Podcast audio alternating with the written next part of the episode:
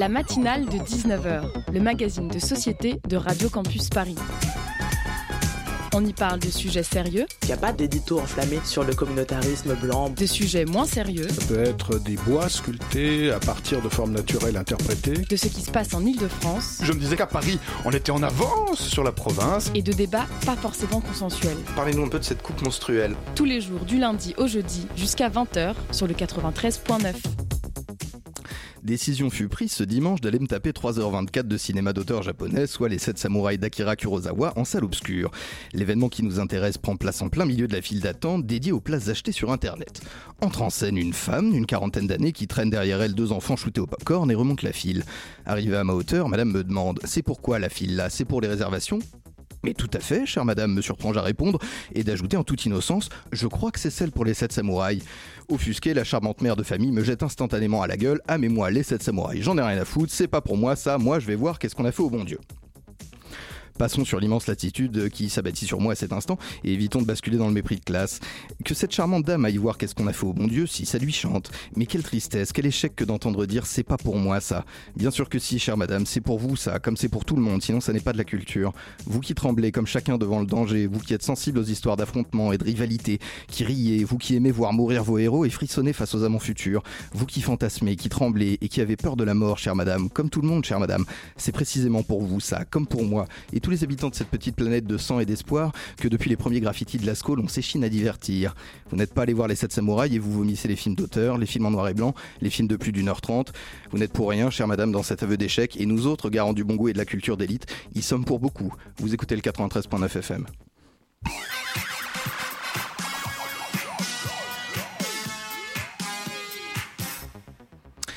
Programme de cette matinale de 19h, 60 000, c'est le nombre d'opposants et critiques du régime emprisonnés en Égypte selon les ONG locales.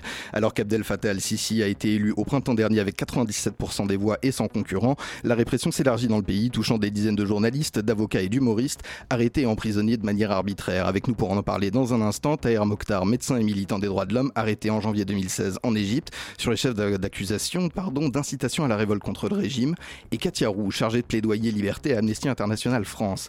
En deuxième partie d'émission, l'accorderie du Grand Belleville, la matinale découvre à vos côtés cet espace de vie sociale au cœur du 20e arrondissement de Paris.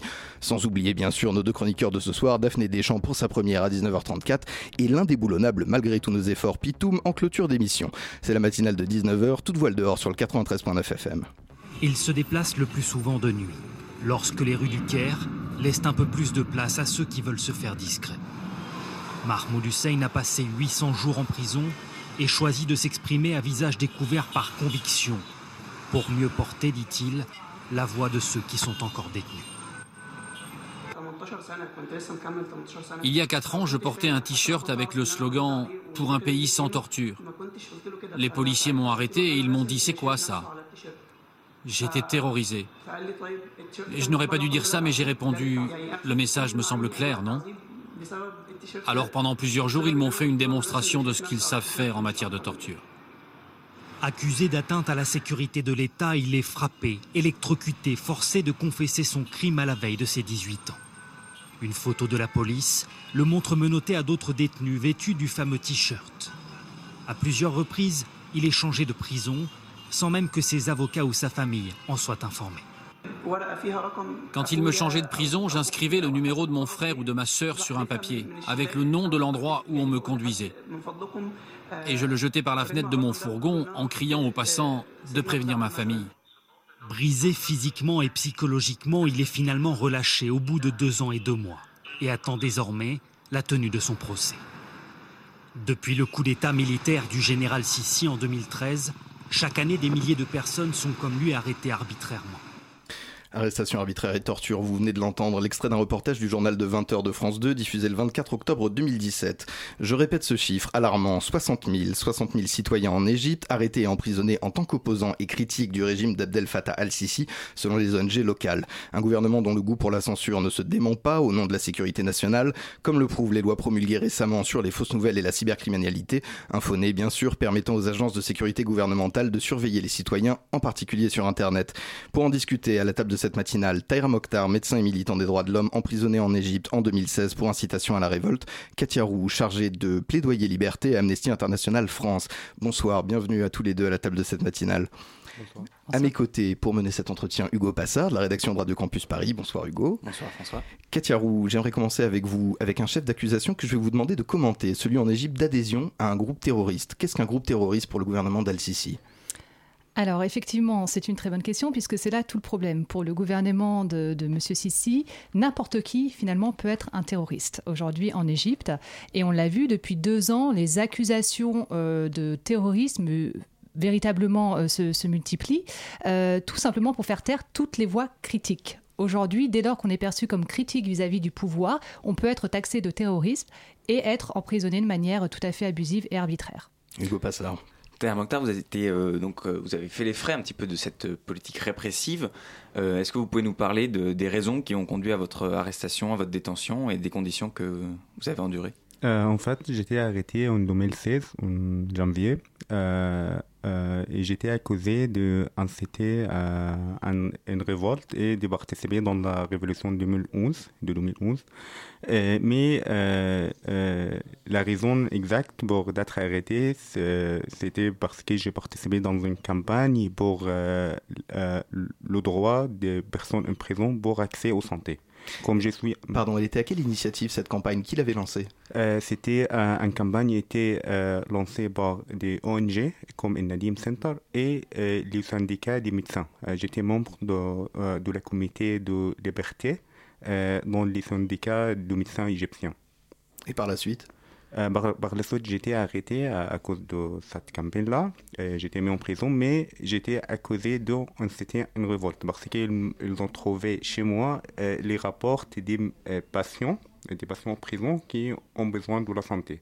On a fait une campagne, on a demandé l'accès de soins pour, pour eux. J'étais arrêté à cause de ça. Vous avez passé combien de temps en détention? Sept mois. Sept mois? Heureusement. C'est le moindre. Seulement 7 mois finalement. Vous nous dites seulement 7 mois et c'est oui. une bonne chose d'avoir passé oui. que 7 mois en détention. Oui, oui, exactement. J'ai une question pour vous, Katia Roux. J'aimerais revenir un petit peu euh, à la naissance du gouvernement Al-Sisi et j'aimerais faire un bond en arrière, peut-être pour expliquer à nos auditeurs en 2011 qu'est-ce qui se passe en Égypte? En 2011, nous avons donc le, le, le, les fameux printemps arabes et donc effectivement, euh, on revient sur des années et des années euh, de régime autoritaire et de violation des droits humains euh, sous le régime de, de, Moubarak. Et effectivement, on a eu ensuite une période de transition avec euh, Morsi et à la faveur effectivement de la, de, de, de la prise de pouvoir de, euh, de Sisi qui, euh, qui avait pour but finalement de qui renverser... Est militaire à ce qui est militaire absolument et qui se veut être un barrage contre les frères musulmans euh, et qui est finalement reconnu en tant que tel par l'ensemble de la communauté internationale et donc soutenu par les grandes puissances qui voient l'Égypte aujourd'hui comme une puissance stabilisatrice dans la région, qui va contrer le terrorisme, qui va permettre aussi de régler la question, en tout cas de traiter de la question euh, de l'immigration. Et donc pour toutes ces raisons-là, effectivement, euh, Sisi va être soutenu aussi par la communauté internationale. Or, on a vu qu'au même moment, effectivement, il verrouillait les, les, espaces de la société civile. Vous avez parlé euh, de, des libertés d'expression sur le net ou, ou même euh, la liberté de manifestation. Effectivement, petit à petit, il a verrouillé tous les espaces d'expression et de libre critique dans le pays. Hugo. Euh, Taher Mokhtar, vous avez donné une, une, interview au magazine de Greenpeace en Allemagne et vous y avez dit, euh, vous avez dit à cette occasion que l'Égypte est un État répressif qui est sur le point de devenir un régime totalitaire. Et la question qu'on se posait un petit peu, c'était euh, est-ce qu'au final, euh, la répression, elle n'est pas encore plus forte actuellement que sous Moubarak, par exemple, qui euh, a quitté le pouvoir il y a 8 ans, jour pour jour, aujourd'hui. Oui, Moubarak a quitté le pouvoir le 11 février 2011 on avait beaucoup d'espoir euh, en ce moment-là. On a pensé que le dictateur elle est parti, on peut avoir des libertés, d'autres euh, façons de vivre en Égypte. Mais malheureusement, euh, le coup d'État en 2013 a mené vers Sisi, pour le général, et la situation maintenant est pire. Maintenant, on vit dans une situation très sombre, très noire. les gens perdent l'espoir avec un régime comme ça. Mais, malgré tout ça, il y a des gens qui résistent toujours. Euh, c'est pour ça qu'il y a beaucoup de gens présents en ce moment-là. Quel est l'état de la séparation des pouvoirs en Égypte entre principalement le pouvoir de la police et celui du gouvernement?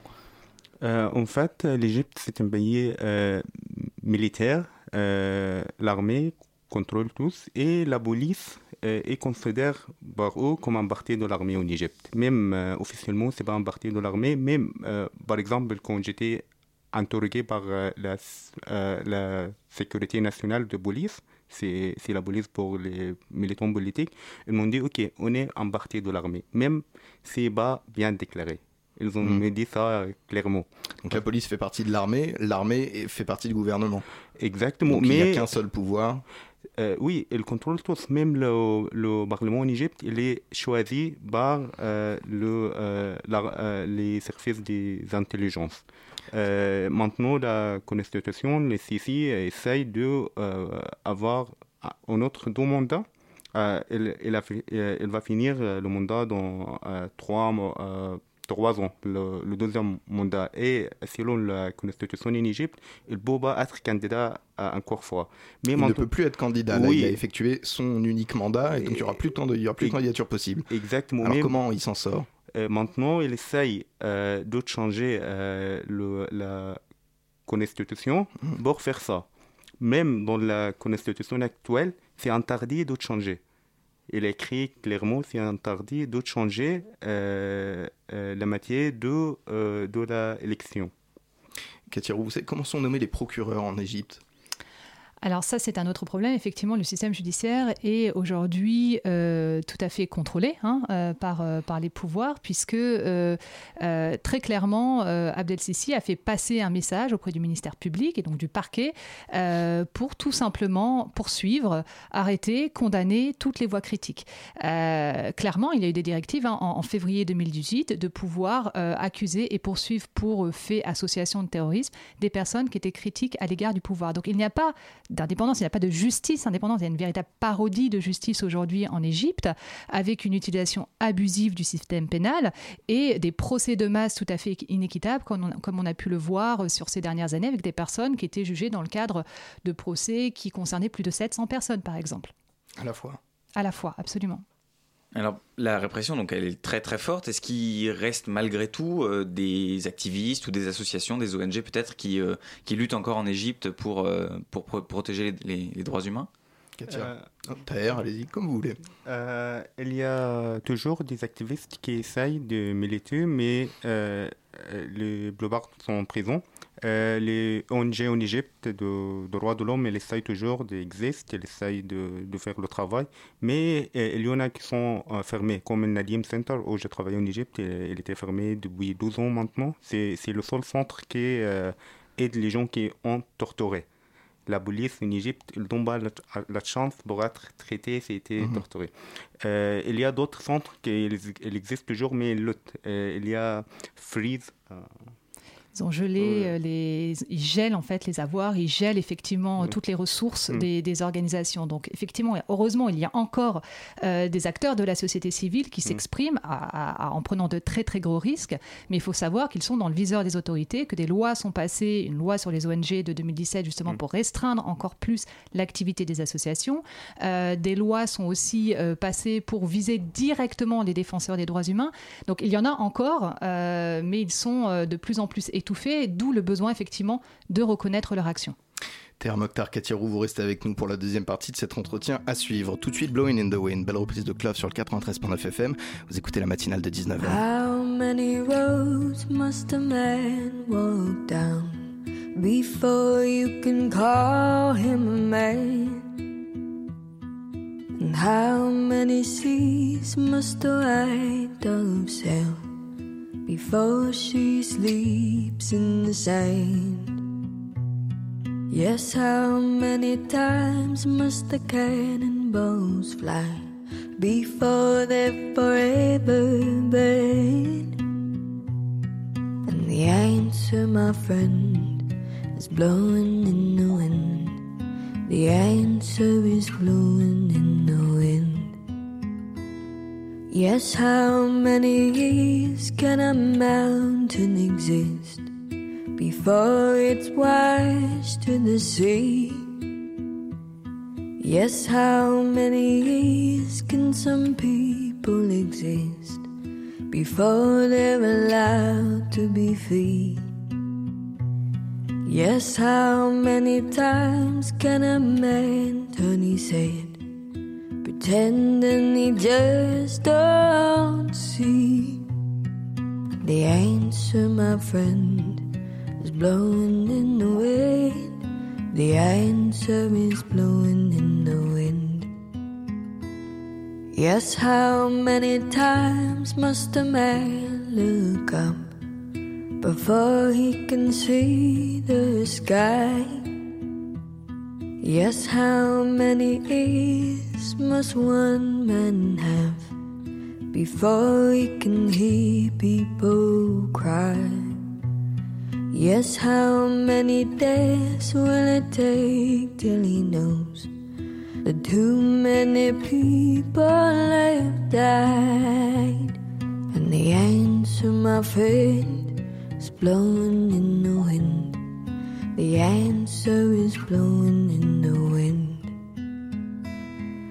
The answer, my friend, is blowing in the wind. The answer is blowing in the wind. Magnifique reprise de Bob Dylan à l'instant, Blowing in the Wind de Cloves, c'est la matinale de 19h. La matinale de 19h, du lundi au jeudi jusqu'à 20h sur Radio Campus Paris. La censure, l'emprisonnement arbitraire, les dérives du gouvernement égyptien d'Abdel Fattah al-Sisi, euh, commenté par Taher Mokhtar, médecin et militant des droits de l'homme, qui a connu un court séjour en prison en Égypte en 2016, et Katia Roux, chargée de plaidoyer liberté à Amnesty International France. Hugo Passard. Alors Amnesty International est à l'origine de 64 entretiens qui ont été réalisés au printemps 2018 avec d'anciens prisonniers d'opinion, des militants politiques, des défenseurs des droits humains, et aussi des proches et des avocats des détenus placés en détention pour avoir exercé pacifiquement en fait leur droit à la liberté d'expression. Quelle impression vous ont laissé ces entretiens, si vous les avez consultés, et qu'est-ce que, que ces entretiens nous apprennent?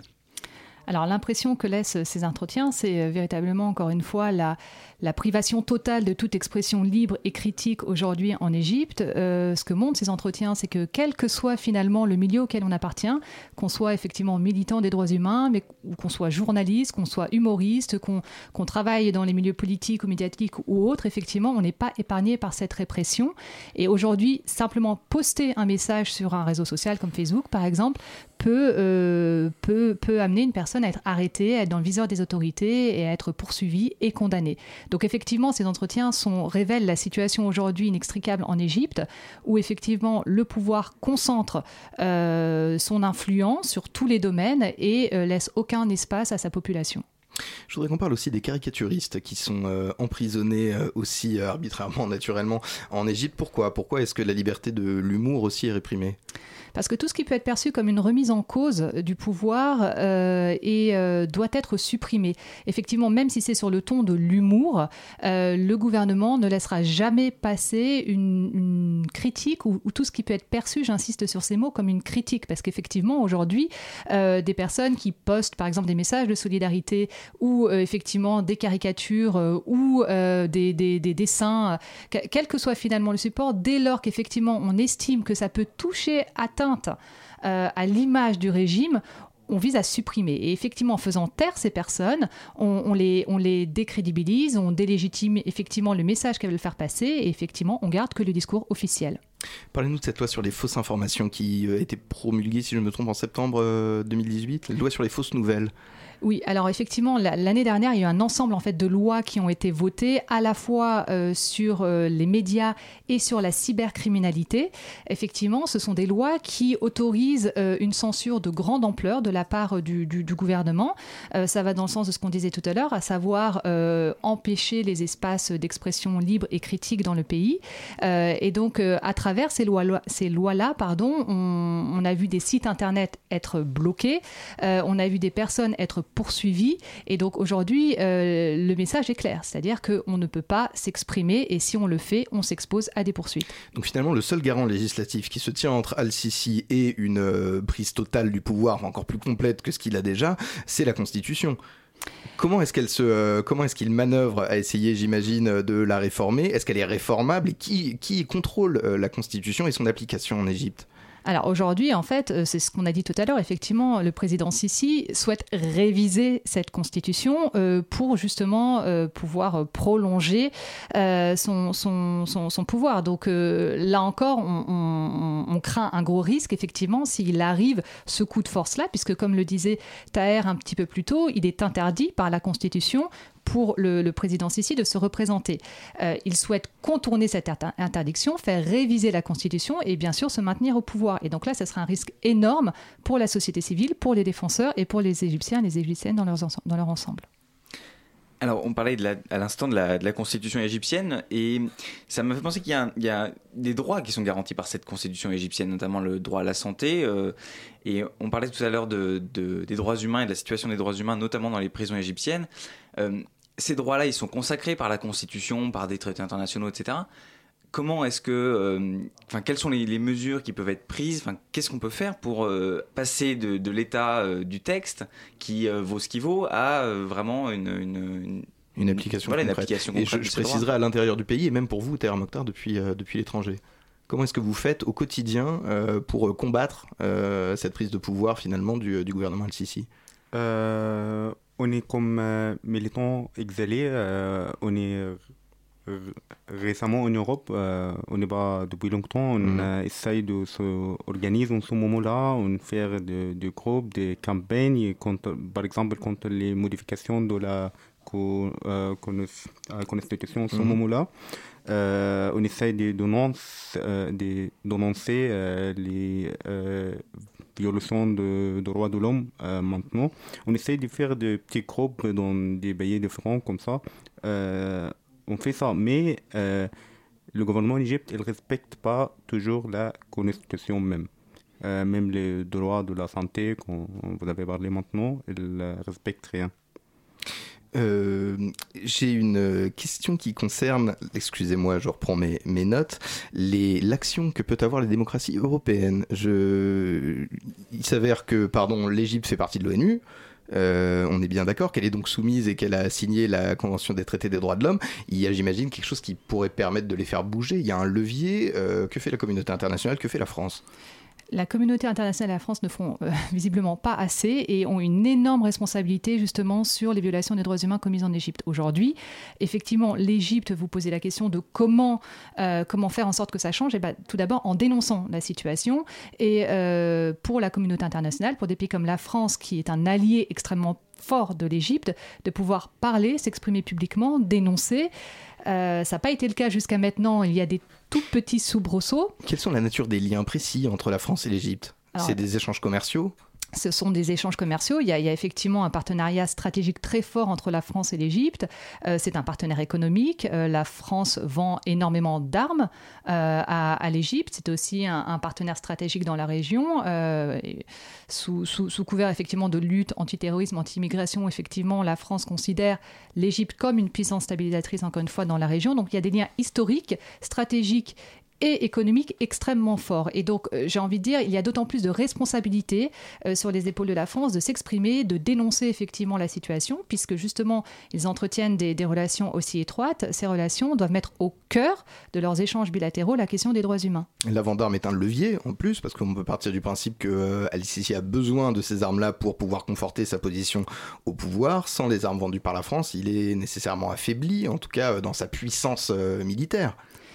Euh, oui, effectivement, mais, mais, mais, mais au-delà de ça, c'est-à-dire que la vente d'armes doit être complètement contrôlée. C'est-à-dire qu'aujourd'hui, on a des preuves que les ventes d'armes de la France à l'Égypte ont pu être utilisées à des fins de répression interne, c'est-à-dire être détournées de leur destination vers euh, les, militaires et ont été utilisées par les forces de maintien de l'ordre de l'intérieur. Donc la France a une responsabilité énorme à contrôler en amont, pendant et après euh, les contrats de vente d'armes et s'assurer que ces armes-là ne seront pas utilisées à des fins d'exaction ou de violation de droits humains. Elles sont apportées par qui ces preuves?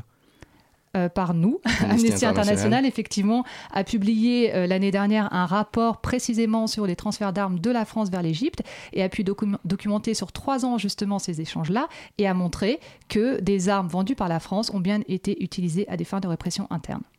J'ai une dernière question. Dans quel état, enfin une dernière, non, il y en aura peut-être deux ou trois autres. Dans quel état sont les médias actuellement en Égypte? Je vous la pose à vous, Taher Mokhtar. Dans quel état sont les médias, les médias locaux en Égypte? Euh, Les médias sont euh, contrôlés par, par l'État et les médias indépendants est bloqué. il y a plus que 500 sites internet qui sont bloqués depuis 2017 et c'est toujours encore là.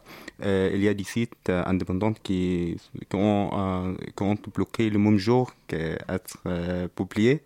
Et maintenant, beaucoup de journalistes en prison, Sham Gafar, Ahmed Gamal Ziad, et, beaucoup, beaucoup en prison maintenant. Mu'taz Wadnan. Ouais, euh, c'est la situation des médias en Égypte maintenant. Par quoi alors passe l'opposition? Si l'opposition ne passe plus par la caricature, si elle ne passe plus par les médias, si tout est contrôlé, par quoi est-ce que l'opposition euh, s'exprime? Parce qu'il y a une opposition du peuple euh, à, Al-Sisi en Égypte. ce sera d'ailleurs une question en deux parties. Cette opposition du comment est-ce qu'elle s'exprime? Et en plus de ça, comment est-ce que vous expliquez le score de 97% qu'a fait Al-Sisi en arrivant au pouvoir? Terre Mokhtar toujours on essaye toujours par les réseaux sociaux, Facebook, Twitter, euh, mais même avec ça, les militants en Égypte qui ont arrêté qu'ils euh, s'expriment en ces réseaux euh, sociaux. Sisi a gagné les élections parce qu'il y a la répression. L'autre candidat est en prison maintenant.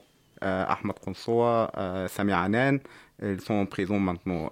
L'autre candidat sont désistés euh, parce qu'ils ont peur. Se sont désistés d'eux-mêmes parce qu'ils ont peur. Oui, oui. Et, et, euh, et quand, quand, quand, comme il y a plus que 60 000 militants présents qui vont être résistés à lui-même en élection, ils vont gagner facilement. Ils vont gagner sans aucun opposant finalement. Exactement. Exactement. Katirou, excusez-moi, je reviens à la question tout à l'heure. On n'avait pas parlé de la deuxième partie, on a parlé de la France, j'aurais parlé de la communauté internationale. Comment est-ce qu'elle réagit? Comment est-ce que réagit l'ONU? Encore une fois, pas assez fortement. C'est-à-dire qu'aujourd'hui, la communauté internationale a une véritable responsabilité pour dénoncer effectivement ce, qui se passe. La France, euh, à chaque fois, on, essaye d'expliquer que les, prises de position, les, les, déclarations doivent se faire à tous les niveaux. La France dans ses relations bilatérales, mais également dans les enceintes multilatérales, donc au sein de l'Union européenne, par exemple, au sein de l'ONU. Il est fondamental qu'aujourd'hui, effectivement, la communauté internationale s'exprime. Il faut savoir qu'aujourd'hui, l'Égypte vient de prendre la présidence de l'Union africaine Hein, depuis hier. Euh, et donc, euh, il, faut, il faut que la communauté internationale montre à l'Égypte qu'elle ne peut pas agir en toute impunité parce que c'est ce qui se passe aujourd'hui. Euh, si Sisi peut continuer ses exactions, c'est parce qu'il il ne craint aucune sanction de la communauté internationale. Et donc, effectivement, la, la, la, la répression, les attaques contre les libertés fondamentales, liberté d'expression, ça a un double effet. D'une part, ça augmente le sentiment d'impunité et donc le, le flou total sur le fonctionnement des institutions et la porte ouverte encore à, d'autres violations de droits humains. Et d'autre part, c'est un effet d'autocensure sur la, sur la société civile. Les personnes qui euh, voient euh, des journalistes, des humoristes, des personnes arrêtées simplement parce qu'elles ont posté quelque chose sur Facebook, par exemple, euh, et on leur jettera pas la pierre, réfléchissent à deux fois avant de s'exprimer. Et c'est bien tout ça qu'il faut dénoncer parce que ce sont des tactiques qui sont connues, qui sont employées et qui, qui ne peuvent pas perdurer. Donc la communauté internationale, je le redis, doit s'exprimer beaucoup plus fort, beaucoup plus fermement pour dénoncer cette situation. Mokhtar, une dernière question avant de rendre l'antenne en tout cas sur ce sujet. Euh, est-ce qu'il y a de l'espoir selon vous pour les trois ans à venir pour l'Égypte? Et où est l'espoir s'il y a de l'espoir? Euh, Oui, j'ai toujours l'espoir et, je pense même euh, il y a ce moment noir en Égypte, il y a des gens qui résistent à l'étranger ou en Égypte. Même quand j'étais en prison, les, les gens essayent de garder toujours l'espoir. Euh, je me souviens bien du moment de Moubarak, le moment noir avant la révolution. C'était très sombre. Mais malgré ça, il y a eu la révolution en 2011.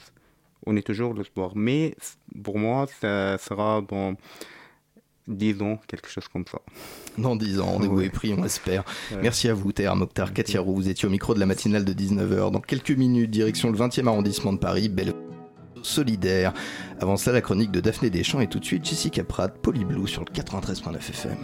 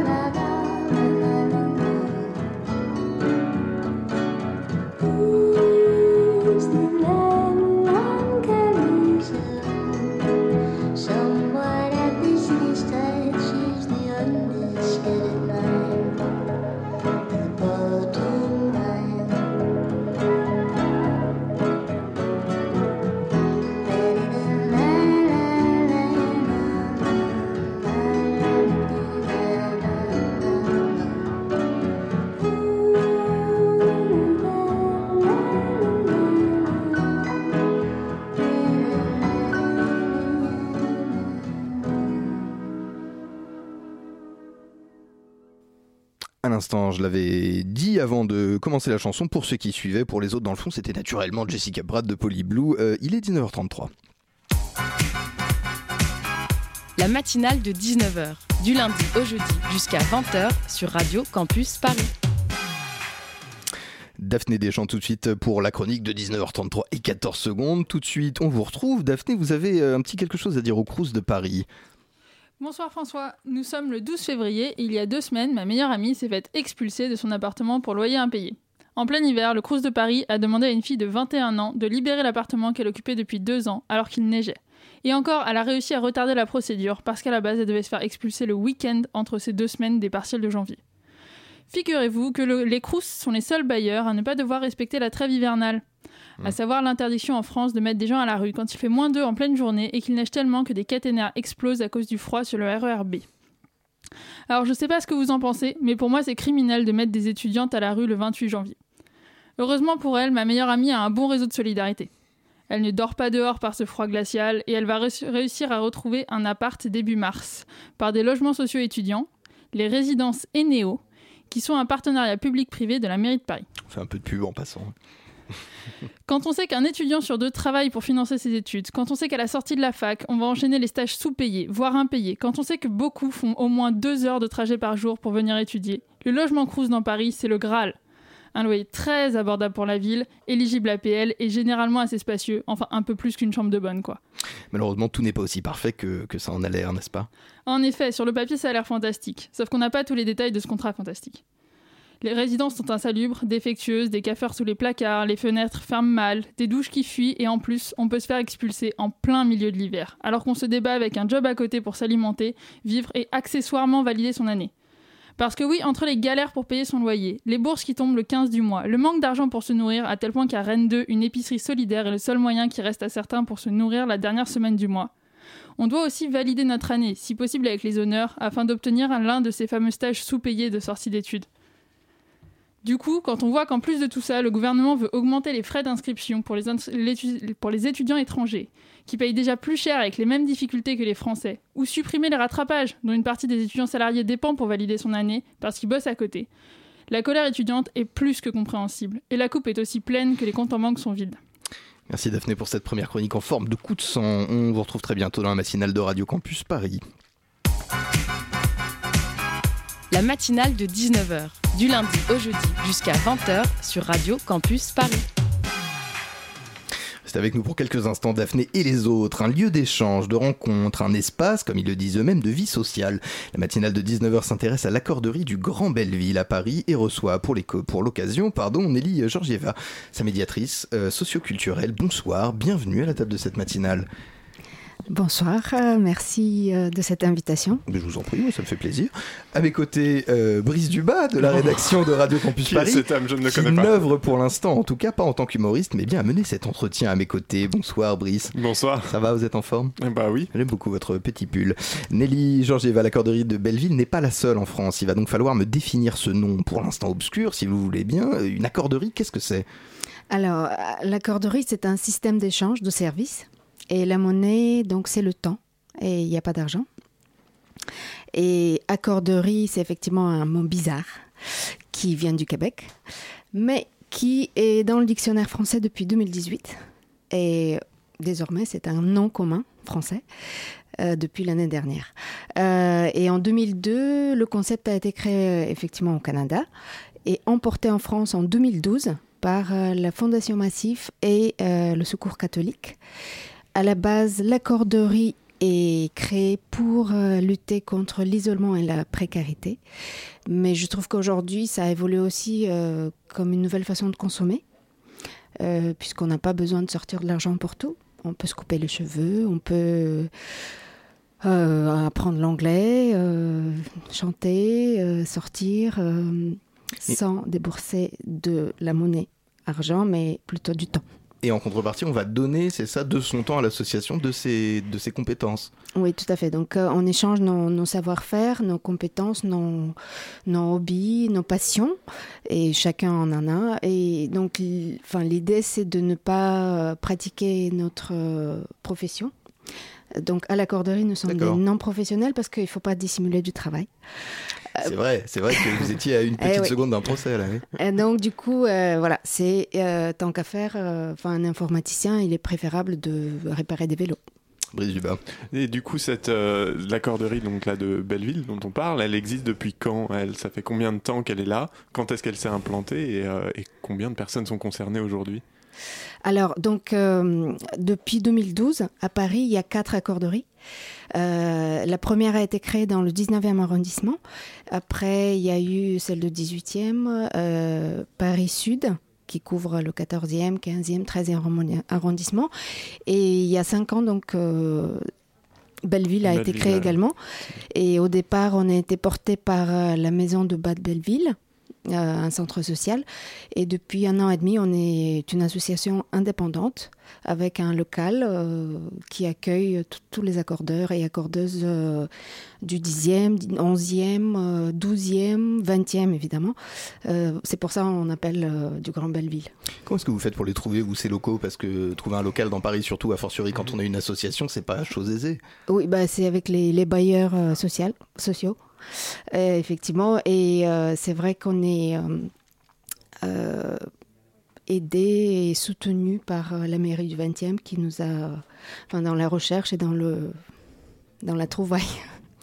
Quel est le profil typique des gens que vous voyez, ou en tout cas un profil de base des gens que vous voyez débarquer à cette accorderie? Qui, qui, est le public de, de ces accorderies?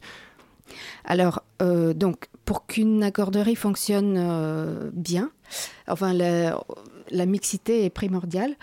Donc, euh, c'est vrai qu'à l'accorderie, puisqu'on paye avec du temps, et quand on est enfin, dans une tranche moyenne de 45 ans, le temps, c'est du luxe. Enfin, donc, du coup, il y a 45% de seniors. Tranche de- moyenne d'âge, 45% de seniors.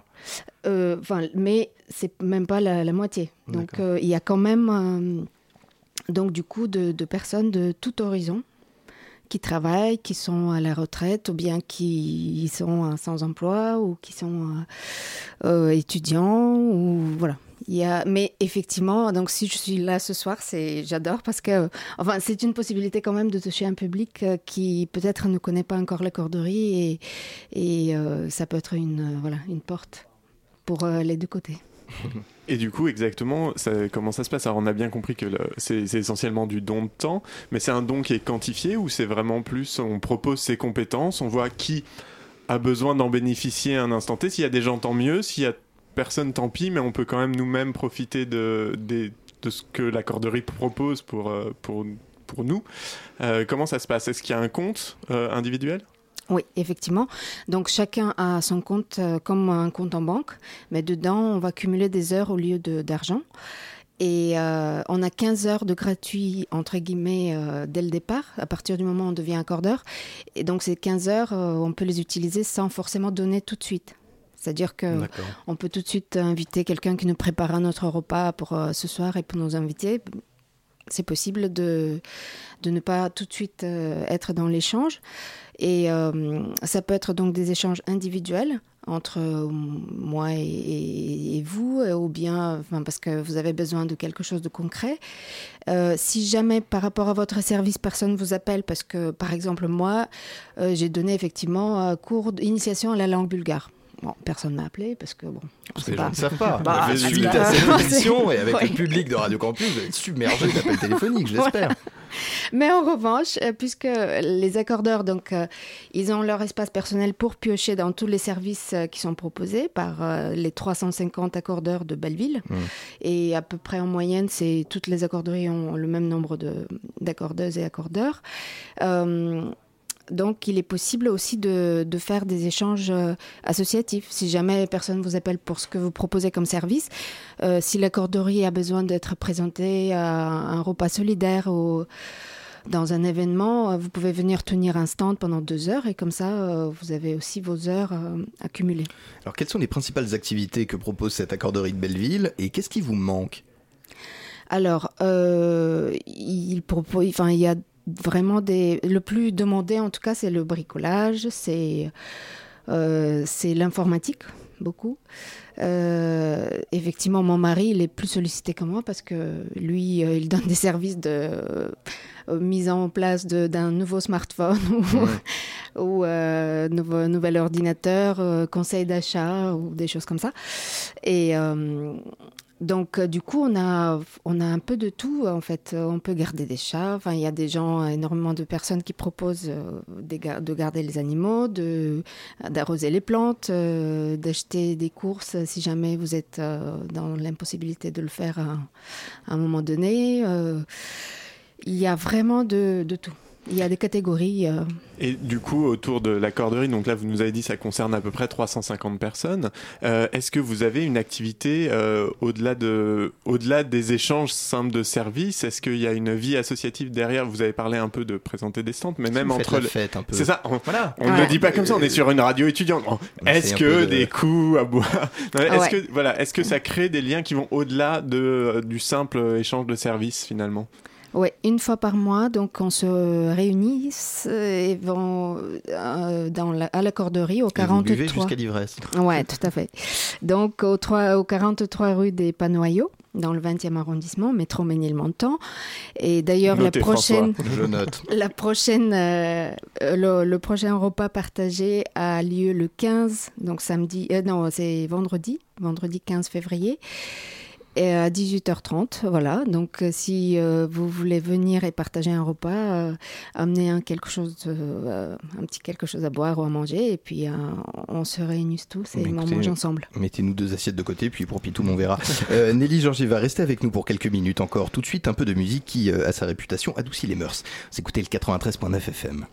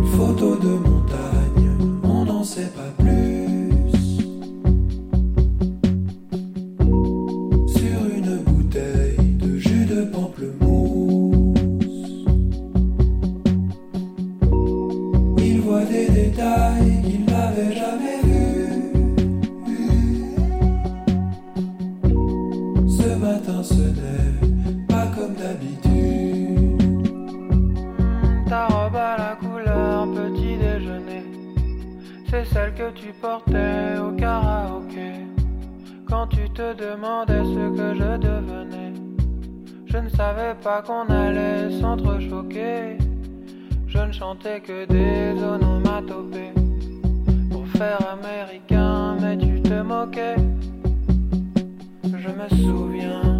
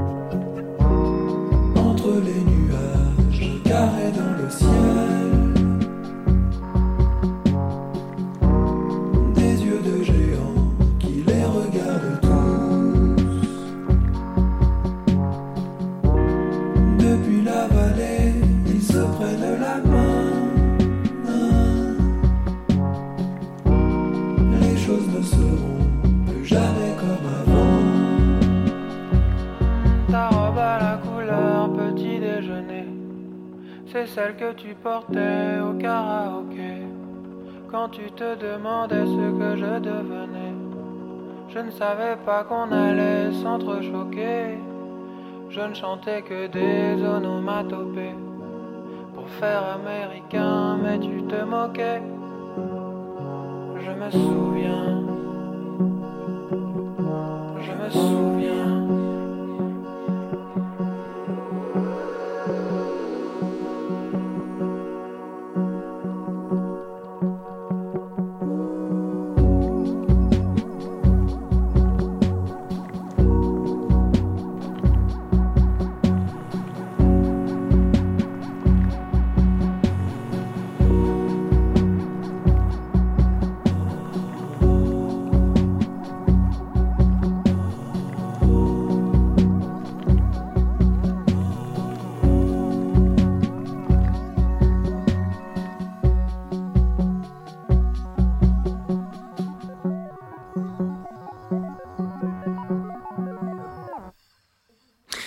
19h49 euh, sur Radio Campus Paris à l'instant, c'était Pamplemousse de Flavien Berger, c'est la matinale de 19h. La matinale de 19h, du lundi au jeudi jusqu'à 20h sur Radio Campus Paris. Ils sont 13 000 tout de même, hein, 13 000 coordonnés par le réseau des accorderies de France, 13 000 accordeurs et accordeuses. L'accorderie du Grand Belleville est à l'honneur de cette fin d'émission ce soir. À la table de cette matinale toujours, la médiatrice socioculturelle de cet espace d'échange, euh, solidaire bien sûr, Nelly Georgieva. Je voudrais vous poser une question personnelle. Comment est-ce que vous, vous en êtes, euh, vous en êtes arrivé à connaître cette accorderie et que si vous a donné envie de vous y investir? Alors, euh, c'est une amie qui vient de la Drôme. Qu'on embrasse On peut le dire, on l'embrasse. Christelle, On je- l'embrasse. J'ai l'impression que tu énergie dans les années 80. Eh ben on t'embrasse Christelle, il a aucun problème. Alors, euh, du coup, euh, a dit euh, dans un petit bled dans la Drôme, eh ben, tout le monde fonctionne euh, avec la corderie. On se fait garder les enfants, on fait notre ménage, on se fait les courses, on range nos papiers, puisqu'on est très désordonné, puis voilà. Et donc c'est elle qui est apparue, enfin, un jour à Paris euh, pour des territoriales, puisque effectivement le- la corderie de, de France est constituée de 35 accorderies. On peut, faire, on peut faire même euh, le tour de la France à travers les accorderies en payant que 3 heures, euh, 3 heures pour une nuit. Ah, C'est pas mal ça. Ah oui, donc il y, a des- il y a aussi des systèmes où vous pouvez voyager à travers la France et payer votre nuit en temps. Mais ça m'intéresse de plus en plus cette histoire, dis donc, qui n'est pas un, un radis. Donc, euh, et puisque Christelle est arrivée à Paris pour euh, une réunion, elle dit mais tu connais pas la corderie Et puisque moi je l'hébergeais, euh, voilà. Donc, mais j'étais pas accordeuse, alors elle m'a pas payé. Qu'est-ce qui vous attire dans ce système? Parce que c'est un système à la base qui est un système économique alternatif, il y a vraiment une vision de rejet du capitalisme. Vous, vous pensez vraiment qu'on est arrivé à la fin de quelque chose et qu'il faut maintenant fonctionner par ça dans ces réseaux de solidarité? Ah oui, euh, absolument. Enfin, je, je suis passée passé par le communisme, puisque je viens de Bulgarie. Donc, euh, j'ai vécu la chute. j'ai vécu la chute du communisme. Maintenant, euh, c'est la chute du, du capitalisme. C'est pas mal. Une nouvelle économie solidaire, ça me va bien. Brizuba, toujours. toujours. Mais moi, je reviens un peu sur le contenu parce qu'on a beaucoup parlé des échanges de services qui sont très pratico-pratiques. Hein, voilà, les, euh, les petits boulots informatiques, bricolage, etc. Ou même l'apprentissage de langue, pourquoi pas. Par contre, j'ai remarqué que dans, votre, euh, dans les offres qui étaient proposées, en tout cas qu'on voit sur le site, vous parlez aussi de, visites d'exposition, de, euh, de cinéma solidaire, de choses comme ça. C'est aussi des choses organisées par les accordeurs pour les autres? Oui, absolument, parce que en fait, euh, l'accorderie fait partie du système. Euh, enfin, c'est une mission, vivre ensemble, du ministère de la Culture, et chaque accordeuse, accordeur peut euh, se former deux ou trois heures dans un musée choisi de la personne en fonction de ses intérêts et amener après un groupe d'accordeurs euh, pour visiter le Beaubourg, euh, le musée de l'homme, euh, le Louvre, tout ce qu'on veut. Et du coup, l'entrée, l'entrée est comprise, on la paye en temps aussi ou c'est quand même on paye vraiment l'entrée? Oui, voilà. Donc c'est justement ce qui est intéressant, c'est à part les échanges individuels et échanges associatifs, il existe aussi des ateliers. Et quand une personne, une accordeuse ou accordeur décide de faire un atelier et a un groupe de 10 personnes, euh, si la personne a passé deux heures pour euh, l'atelier en question, euh, il sera partagé entre les dix personnes. C'est-à-dire tu paieras 15 minutes à peine. D'accord. Merci à vous, belle philosophie. Nelly Georgieva, vous étiez au micro de la matinale de 19h. Une dernière question. Si demain l'envie me prend comme ça de venir vous rejoindre au 43 rue des Panoyaux, de rejoindre l'association, comment est-ce que ça se passe? En quelques mots voilà, donc ben, justement, demain soir à 18h30, il y a une réunion d'information à laquelle euh, il faut participer pour euh, devenir accordeur, euh, qui est présentée par le comité d'accueil. Et suite à quoi, on ouvre votre compte et. et voilà. Et voilà. Merci Nelly Georgieva. Filez-y, échanger et apprendre. Vous restez avec nous tout de suite, Pitoum, pour la chronique de culture grâce à la magie de la radio. La matinale de 19h, le magazine de société de Radio Campus Paris. Quelques mots sur les coulisses de cette radio. Généralement, un chroniqueur écrit à son animateur le lancement de sa propre chronique de manière à lui fournir une entrée en matière adaptée. Vous y êtes personnellement opposé, Pitoum Oui, c'est un combat de chaque jour. Ah, je comprends. Allez-y, on vous écoute. François François, ouvrier de la candéfaction de nos esgourdes, artisan de pendeloque verbal qui, habilement, qui habille gracieusement nos lobes, brimborion de la bande FM, auditrice, canéphore de mes chroniques, sans paranin, faux bas canal, mon vice.